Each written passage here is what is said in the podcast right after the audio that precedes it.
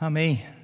É, o que eu quero falar com vocês aqui essa, essa manhã, é, até conversei com o Vitor, seria uma continuação da mensagem de domingo passado, que foi Pastores para a Vida. É, a vontade de Deus em uma família de muitos pastores, né? A, a, o entendimento de que quando você está aqui nessa comunidade, você não é uma ovelha do Vitor mas todos nós somos pastores juntamente com o Vitor. E, claro, entendendo os papéis de cada um, mas a verdade é que os pastores que nos reúnem aqui, de fato, vão exercer a sua função não dentro de um prédio, mas sim ao sairmos desse prédio. Então, esse foi o convite semana passada de Pastores para a Vida. E pensando no tema que eu daria para essa uh, palavra de hoje seria fazendo como ele faz. Fazendo como ele faz. Eu, inclusive, parei para pensar sobre esse tema, porque a verdade é que nós encontramos muitas pessoas que fazem a mesma coisa. Nós encontramos várias pessoas que estão em templos nesse momento de domingo, domingo do Senhor, entre aspas, né? Como muitos acreditam, estão dentro de templos pregando para suas comunidades. E muitas pessoas fazem exatamente a mesma coisa, estão fazendo exatamente a mesma coisa, mas o como é uma pergunta muito importante a se fazer, porque o como é a motivação para. E sem dúvida, somente o Evangelho, somente uma nova natureza que pode transformar a motivação para. O como, né? Pastorear. O por que pastorear, o como pastorear. Enfim, eu quero conversar um pouco com vocês e vou dar alguns pontos que eu enxergo na vida de Jesus e não tem. É, isso aqui não é um cunho de cinco passos para como pastor, de jeito nenhum, até porque se eu fizer isso, eu vou estar desprezando o Espírito Santo em você. Então eu quero somente, junto com você, lembrar algumas coisas que vemos em Jesus, para que possamos então Podemos nele também reproduzir com os outros, com as nossas pessoas ao nosso redor, ok? Abra sua Bíblia comigo em Romanos capítulo 8, versículo 29. Romanos 8, 29 diz assim: Porque os que dantes conheceu, também os predestinou para serem conformes à imagem de seu filho, a fim de que ele seja o primogênito entre muitos irmãos. Jesus, muito obrigado pela Sua palavra, muito obrigado por nos entregar o Espírito Santo, obrigado por subir e nos deixar um presente. Esse presente é o Espírito Santo em nós, que nos revela mais sobre você, que nos transforma de ouvintes para testemunhas. É como se fôssemos participantes presentes de todos os fatos ao seu respeito. Obrigado pela pessoa do Espírito Santo em nós. Obrigado porque eu tenho certeza que pessoas é, serão tocadas, aquecidas, o coração aquecido, incentivadas, inspiradas, e eu creio que até curada no sentido de que sintomas na alma, sintomas de dores no corpo, saem, saiam enquanto nós ouvimos sobre você, Jesus. Obrigado, Espírito Santo, por nos revelar Jesus essa manhã. Amém. Amém. Uh, esse versículo ele nos traz algo muito interessante que quando nós lemos de cara, para muitos passa despercebido, mas para alguns é um espanto porque a vontade de Deus é uma família de muitos filhos semelhantes a Jesus. E aí ele vai dizer: para que Jesus seja o primogênito, o primeiro entre muitos irmãos. É interessante porque essa, essa, essa palavra primeiro, sem dúvidas, é, é, é, é algo que nós enxergamos como principal. Mas isso não muda o fato de que nós somos irmãos. Eu, eu, não sei se você aqui tem irmãos, mas em um relacionamento, eu tenho dois irmãos, três irmãos na verdade, mas em um relacionamento de irmãos é, meu, é um relacionamento igual. Tanto é que, meu Deus, quantas brigas saem entre relacionamentos de irmãos e desentendimentos e, né, não, você faz isso, mas não, eu quero fazer isso. Enfim, nós vemos que existe uma, uma equidade, vamos dizer assim, uma, uma, uma linha reta sobre a cabeça dos irmãos. É como se todos estivessem no mesmo nível. Uh, isso já é um espanto, porque é como se a vontade de Deus fosse que nós, exatamente eu e você, fôssemos da mesma altura, do mesmo tamanho, exatamente como Jesus. E aí ele vai dizer que a vontade de Deus é uma família de muitos filhos, semelhantes a Jesus. Eu não sei você, eu não consigo ver Jesus não, é, de outra maneira a não ser alguém que eu vejo pastoreando, alguém que eu vejo se entregando pelas pessoas, alguém que eu vejo de verdade se diminuindo. É interessante que o, tudo que eu disser aqui, tudo que eu disser aqui nessa manhã, uh, a respeito do que podemos, ou incentivos e, e direções que nós iremos ler para que sejamos nenhuma dessas coisas Antes Deus não foi ou Deus não é. Então tudo o que a Bíblia diz para que façamos ou para que sejamos, você pode ter certeza que antes Deus já foi ou Deus já fez. Jesus já foi ou Jesus já fez. Então a vontade de Deus é uma família de muitos filhos semelhantes a Jesus. Nós não vemos aqui hierarquia do tipo humano, mas existe sim uma hierarquia do tipo de Deus, se podemos dizer assim. Essa hierarquia está em Filipenses capítulo 2, a partir do versículo 1. Filipenses 2, do 1 ao 3, nós vamos ler algo que Paulo escreve. Uh, portanto, se por estarmos em Cristo, temos algum poder, algum encorajamento de amor, alguma comunhão no Espírito, alguma profunda fraternidade e compaixão? Completai a minha alegria, tendo o mesmo modo de pensar, o mesmo amor, um só Espírito e uma só atitude. Nada façais por rivalidade, nem por vaidade. Pelo contrário, cada um considere com toda a humildade as demais pessoas superiores a si mesmo. Isso aqui é muito interessante. Essa, vamos dizer assim, que é a hierarquia do tipo de Deus, aonde que Deus coloca todo mundo no mesmo patamar. Eu e você somos completamente iguais diante de Deus. Eu não estou mais perto de Deus, o Vitor não está mais perto de Deus, uma liderança apostólica, sei lá, não está mais perto de Deus quanto você. Todos nós temos o mesmo o mesmo lugar diante de Deus, porque todos nós estamos em Cristo. Agora, quando eu olho para a pessoa do meu lado, eu não me vejo superior a ela e nem inferior, mas eu considero ela superior a mim. Eu não vejo jeito mais gracioso do que lidar e pastorear na vida e fazer como ele fez com relação do que com relação a isso às pessoas. Eu enxergo todo mundo, eu não sou maior do que ninguém. Ninguém é maior do que eu, mas eu me considero menor do que ele. Eu, me, eu o considero superior a mim. Lembra que eu disse que, sem dúvidas, isso daqui aconteceu primeiro em Deus. Jesus nos considerou superiores a Ele. Quem daria a vida por alguém que não considerasse mais importante? Oh, quem daria vida por alguém que você não considerasse mais importante que a sua? Jesus fez isso comigo e com você. Ele nos considerou superiores a Ele ao ponto de se entregar, a ponto de dar a vida dele pela nossa.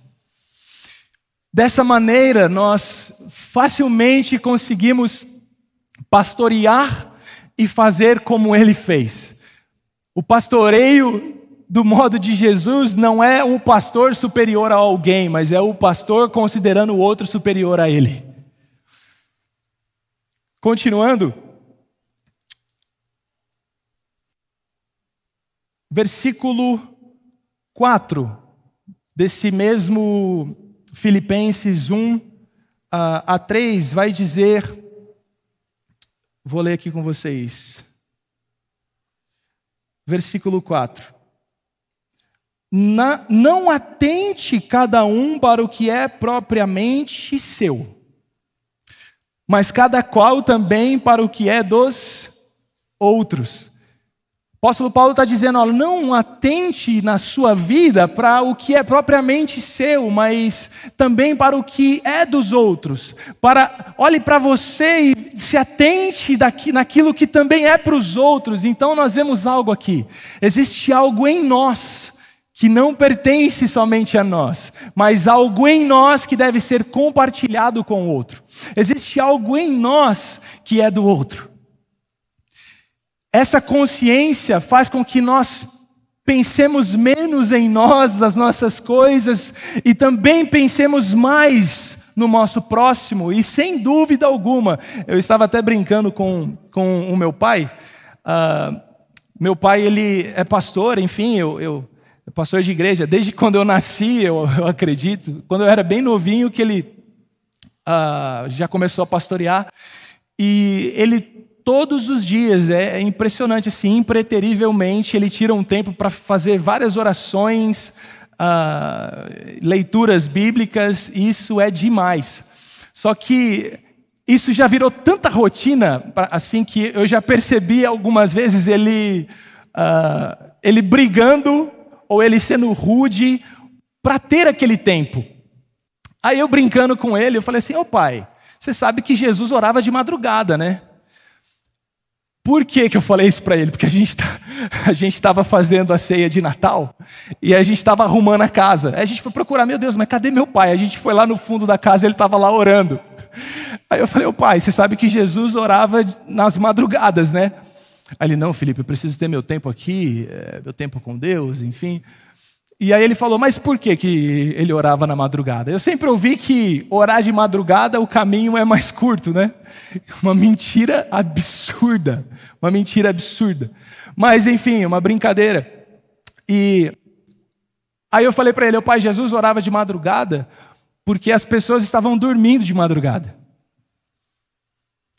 como Jesus priorizava as pessoas na vida dele, como que ele ia deixar as pessoas para ir orar com alguém que ele já é um. Priorize as pessoas. Priorize as pessoas. Porque elas são, as, elas são a prioridade de Jesus. Continuando, uh, existe algo em mim e em você que pertence ao outro.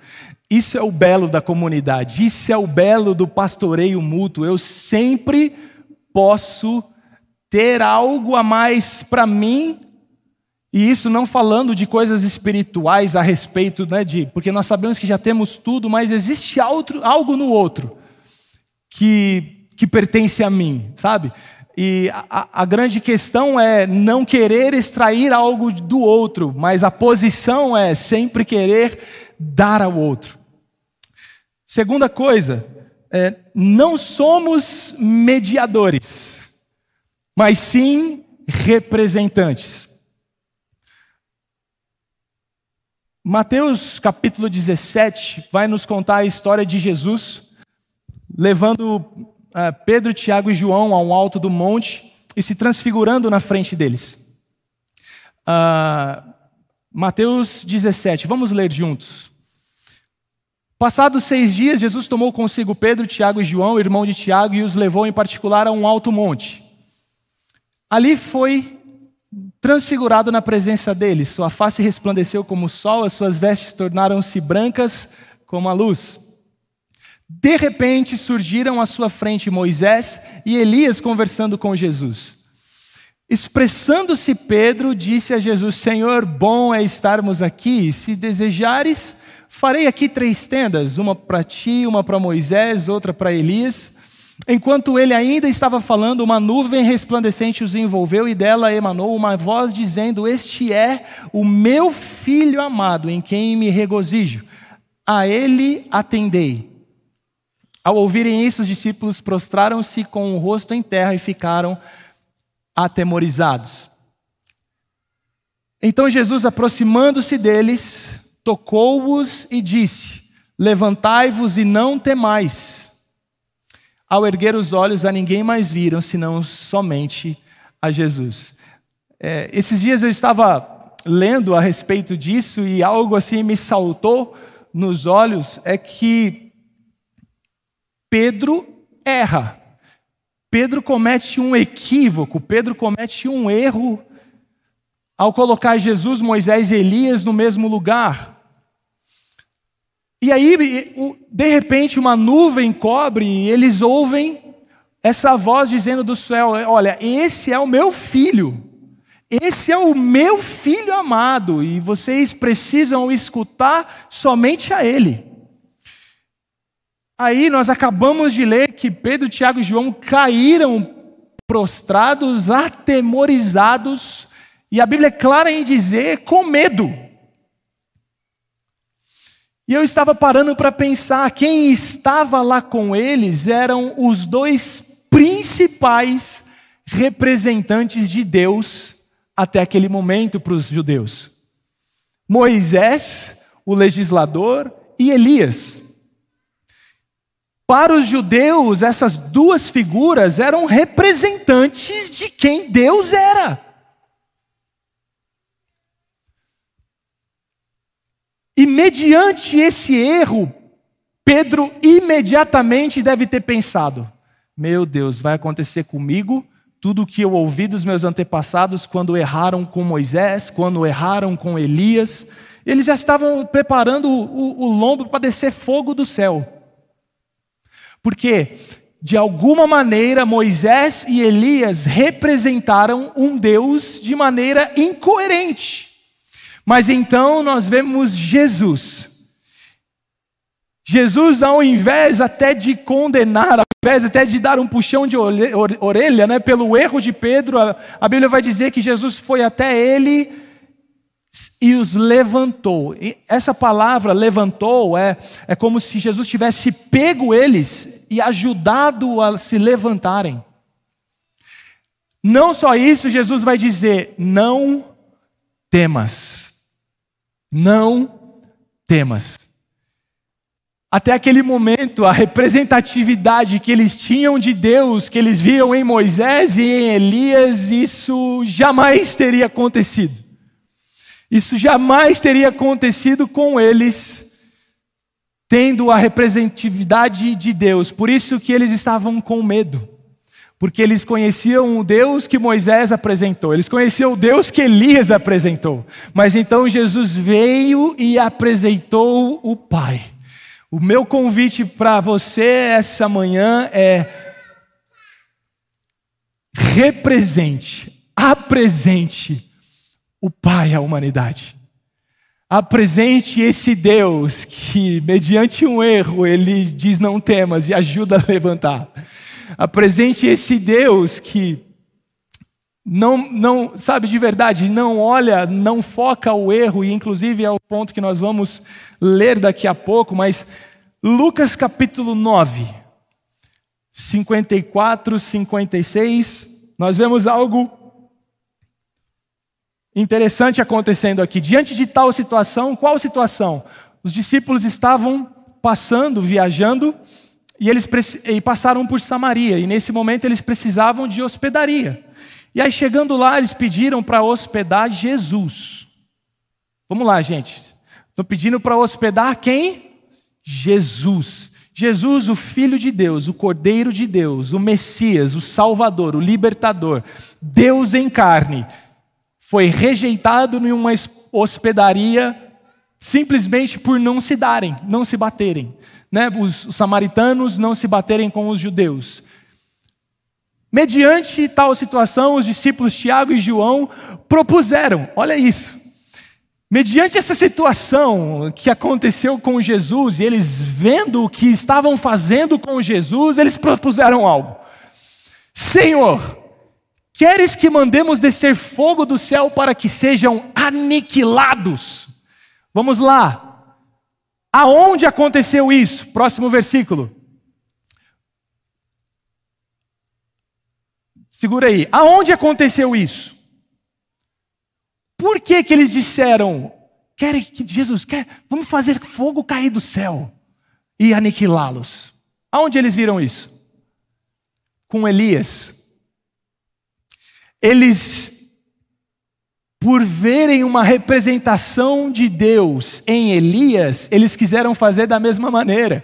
E por, por um erro, por um erro dos samaritanos, inclusive tudo indica que aquele, aquele lugar onde eles estavam passando é no mesmo lugar onde Elias fez fogo cair, descer do céu sobre os soldados. Eles disseram: pô, nós já vimos Deus fazendo isso antes. Vamos, vamos, vamos ver. Eu quero, eu quero, né, eu quero que isso aconteça agora. E o mais legal é que eles usaram base bíblica para fazer isso que eles queriam. Jesus, está escrito, está escrito, fogo caiu do céu e, e não está certo isso. Eu não sei você, mas eu já desejei isso. De uma maneira completamente errada e fora de Jesus, eu já desejei que o fogo caísse sobre alguém. Eh, eu espero que só comigo né, tenha acontecido isso. Mas o versículo 55 vai dizer: Mas Jesus, mirando-os, admoestou-lhes severamente: Não sabeis vós de que espécie de espírito sois? Próximo versículo. Ora, o filho do homem não veio com o objetivo de destruir a vida dos seres humanos. Isso eu amo demais. O filho do homem não veio com o objetivo de destruir a vida dos seres humanos. Qualquer sentimento que tenhamos fora disso não é Jesus, não é o Deus que se revela em Jesus. Nós estamos tendo outro representante, e é interessante porque a representação que temos será a que daremos. Logo, mas sim para salvá-los. E assim rumaram para um outro povoado.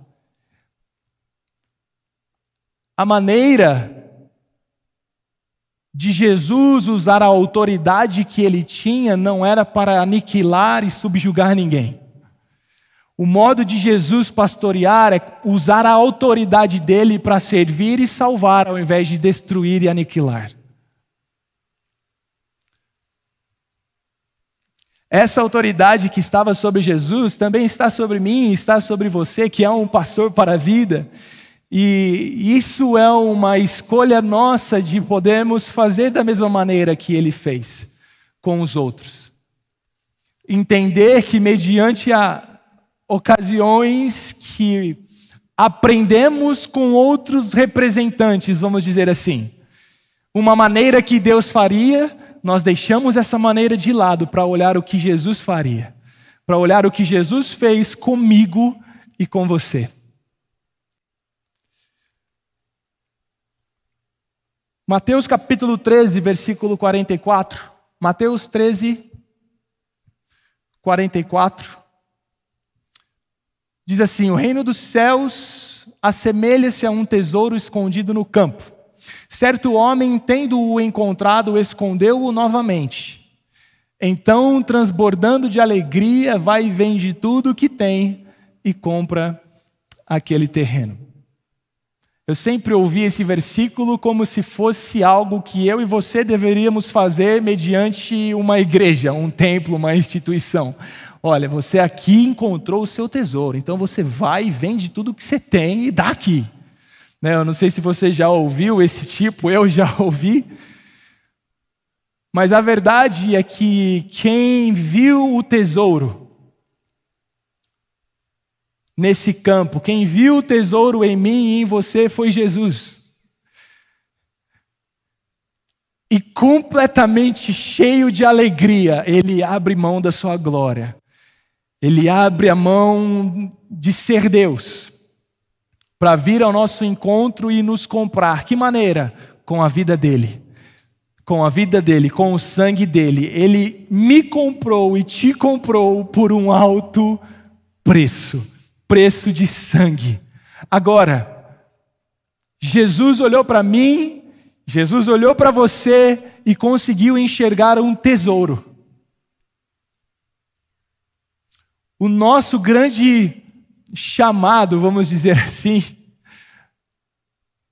as pessoas à nossa volta, é fazer da mesma maneira que ele fez comigo, da mesma maneira que ele olhou para mim e enxergou um tesouro onde não existia tesouro visivelmente, onde nem eu sabia que existia um tesouro.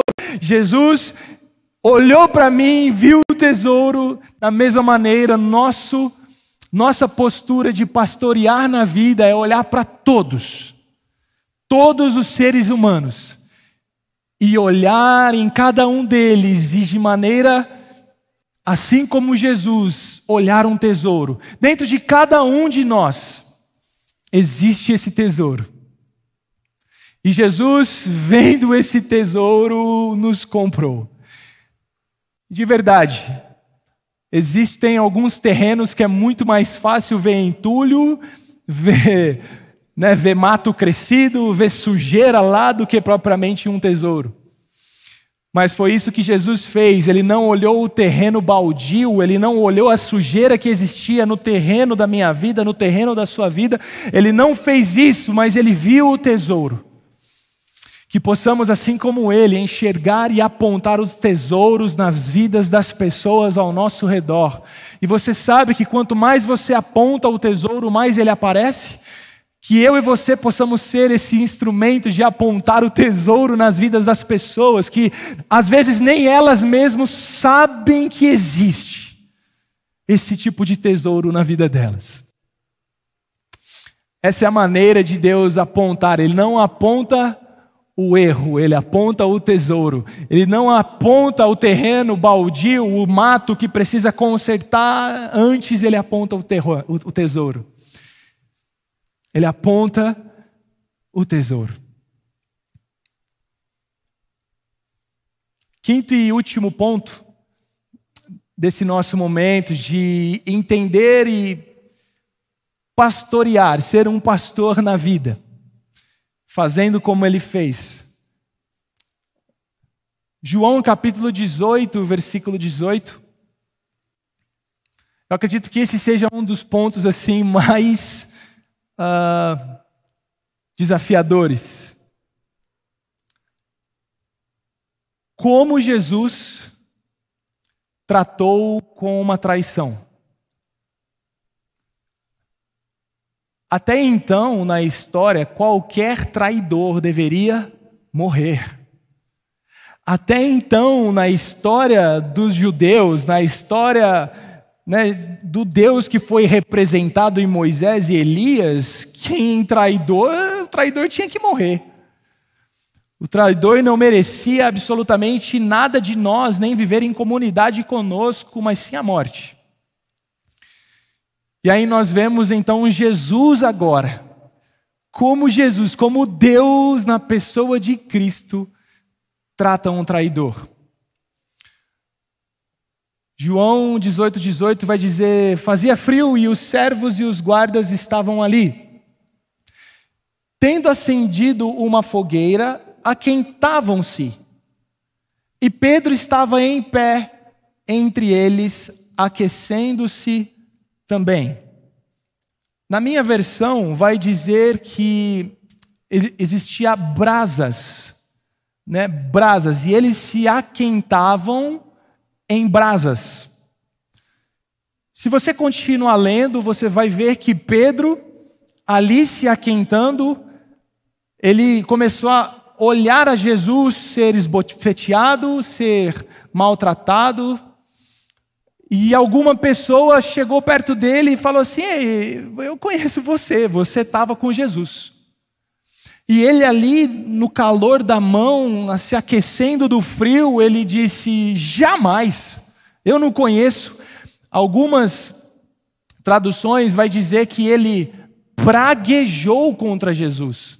É como se ele tivesse xingado Jesus. Eu não sei de verdade o que, que poderia acontecer ou qual seria a, a, minha reação mediante tal situação com um amigo próximo meu, né? Qual seria a nossa a nossa o que faríamos mediante isso? E aí nós vemos que se você depois você pode continuar lendo João 18, 18, que ele ainda estava aquecendo a mão, mais uma pessoa perguntou para ele: "Oh, você estava com Jesus? Eu conheço você. Eu sei que você estava com ele." E mais uma vez ele nega e pragueja. E aí então, depois novamente o galo canta e de repente ele olha e Jesus está com o olhar fixos, o olhar fixo nele. E eu tenho certeza que aquele olhar de Jesus era aquele olhar dizendo assim: Pedro, eu sabia. Pedro, lembra que eu te disse que você me trairia? Pedro, nada mudou entre mim e você. Pedro, o que você fez por mim não altera o quanto eu te amo e o quanto eu te quero perto. Foi isso que Jesus fez comigo e com você. Foi exatamente isso que ele fez, esse olhar fixo em nós. Eu já cantei canções de que nós deveríamos fazer o que for preciso para Ele olhar para nós. Eu já cantei canções que a gente tinha que fazer o necessário, o que é preciso fazer para que Ele me veja. Vendo essa, essa passagem, eu percebo que os olhos dele estão fixos em você. Os olhos dele estão fixos em mim mesmo quando eu falho, mesmo quando ainda tropeço, mesmo ainda quando ainda erro. Foi isso que ele fez comigo e com você, é isso que ele faz comigo e com você. Por isso que dessa maneira nós também podemos tratar a pessoa do nosso lado. Por isso dessa maneira também podemos agir com as pessoas ao nosso redor. Agora, existe algo curioso que só em mais um lugar no Novo Testamento, é, em João, João de maneira brilhante, ele coloca essas duas palavras, brasas em lugares diferentes, mas sem dúvidas faz o total sentido e conexão uma com a outra. A outra vez que aparece brasas é em João capítulo 21, do versículo 9, do versículo 5, perdão, ao versículo 9. João 21, do versículo 5 ao 9. Jesus lhes perguntou, só para vocês entenderem: Jesus já havia sido morto, já havia sido é, ressuscitado, e os discípulos, então, depois da ressurreição, é, resolveram ir pescar. E aí eles foram pescar, chegando lá, é, pescaram e de repente eles ouvem, perguntando da margem. Jesus lhes perguntou: Moços, tendes aí alguma coisa para comer? E eles responderam: Não. Novamente eles pescaram e nada tinham pego. Próximo versículo. Então Jesus orientou-os: Lançai a rede do lado direito do barco e encontrareis. Assim eles o fizeram e logo não conseguiam recolher a rede por causa da abundância de peixes. Diante disso, os discípulos a quem Jesus, o discípulo a quem Jesus amava, disse a Pedro: É o Senhor. Assim que Simão Pedro ouviu que era o Senhor, e aqui nós estamos falando do mesmo que havia traído algum tempinho atrás. Esse mesmo Pedro, ouvindo que era o Senhor, vestiu sua túnica, pois a havia tirado e lançou-se ao mar. Próximo versículo: Mas os outros discípulos vieram no pequeno barco, arrastando a rede com os peixes, pois não estavam longe da praia, senão uns duzentos côvados. Então, assim que saltaram em terra, viram ali uma fogueira. Essa fogueira é a mesma palavra brasa que eu tinha dito do versículo do capítulo de, é, do João 18, 18. E viram ali brasas, e viram ali uma fogueira, e peixe sobre brasas, e um pouco de pão. Entenda esse cenário. Entenda esse cenário. Duas vezes a palavra brasas aparecem que João de maneira brilhante coloca. A primeira vez essa palavra aparece e Pedro nega Jesus. Pedro pragueja contra Jesus. A segunda vez que essa mesma palavra aparece, Jesus está fazendo um, um churrasco de peixe para Pedro no mesmo cenário, no mesmo ambiente aonde Pedro nega, aonde Pedro o trai, Jesus o alimenta. Jesus o serve. Você consegue enxergar comigo Jesus ressurreto preparando um churrasco de peixe? Chega a ser engraçado. Chega a ser engraçado. O mesmo Pedro que havia sido o traidor, agora ele está sendo alimentado por quem ele traiu. Eu, eu fico muito intrigado, muito encorajado a viver essa vida de Deus que é potencial em mim e em você. Existe potencial em você, existe a mesma natureza de Jesus em você para amar o seu traidor. Não só para isso, mas para alimentar o seu traidor. Não só para isso, mas para servir quem for, quem quer que seja. Porque a natureza dele em nós é real e presente exatamente agora. E quando nós olhamos para isso, é isso que ele fez comigo, é isso que ele fez com você. Nós éramos os traidores, nós éramos quem não dava interesse, não, é, em nada víamos em Jesus, mas ainda assim Ele deu a vida por nós. A Bíblia vai dizer que quando éramos inimigos, Ele morreu por nós. Quando éramos inimigos, ele morreu por nós. Existe uma maneira de pastoreio que talvez eu e você ainda não tenha aprendido, que nós estamos vendo na vida de Jesus. E esse é o meu convite para você. Esse é o convite do Espírito Santo a nós. O desejo de Deus, uma família de muitos filhos semelhantes a Jesus. Existe em você potencial para fazer a mesma coisa que ele fez, e o mais importante, como ele fez. Movido de que espécie de combustível? Dessa mesma maneira, esse mesmo combustível que, o, que é o amor está em mim, está em você.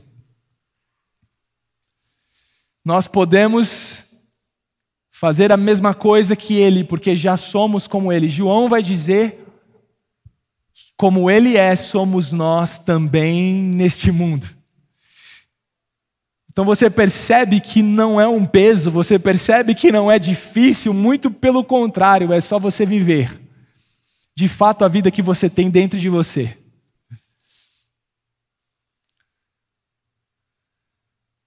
É possível.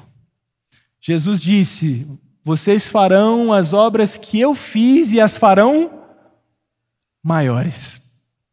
É possível para mim e para você, como pastores na vida, seguimos o exemplo de Jesus, porque temos a vida dele em nós.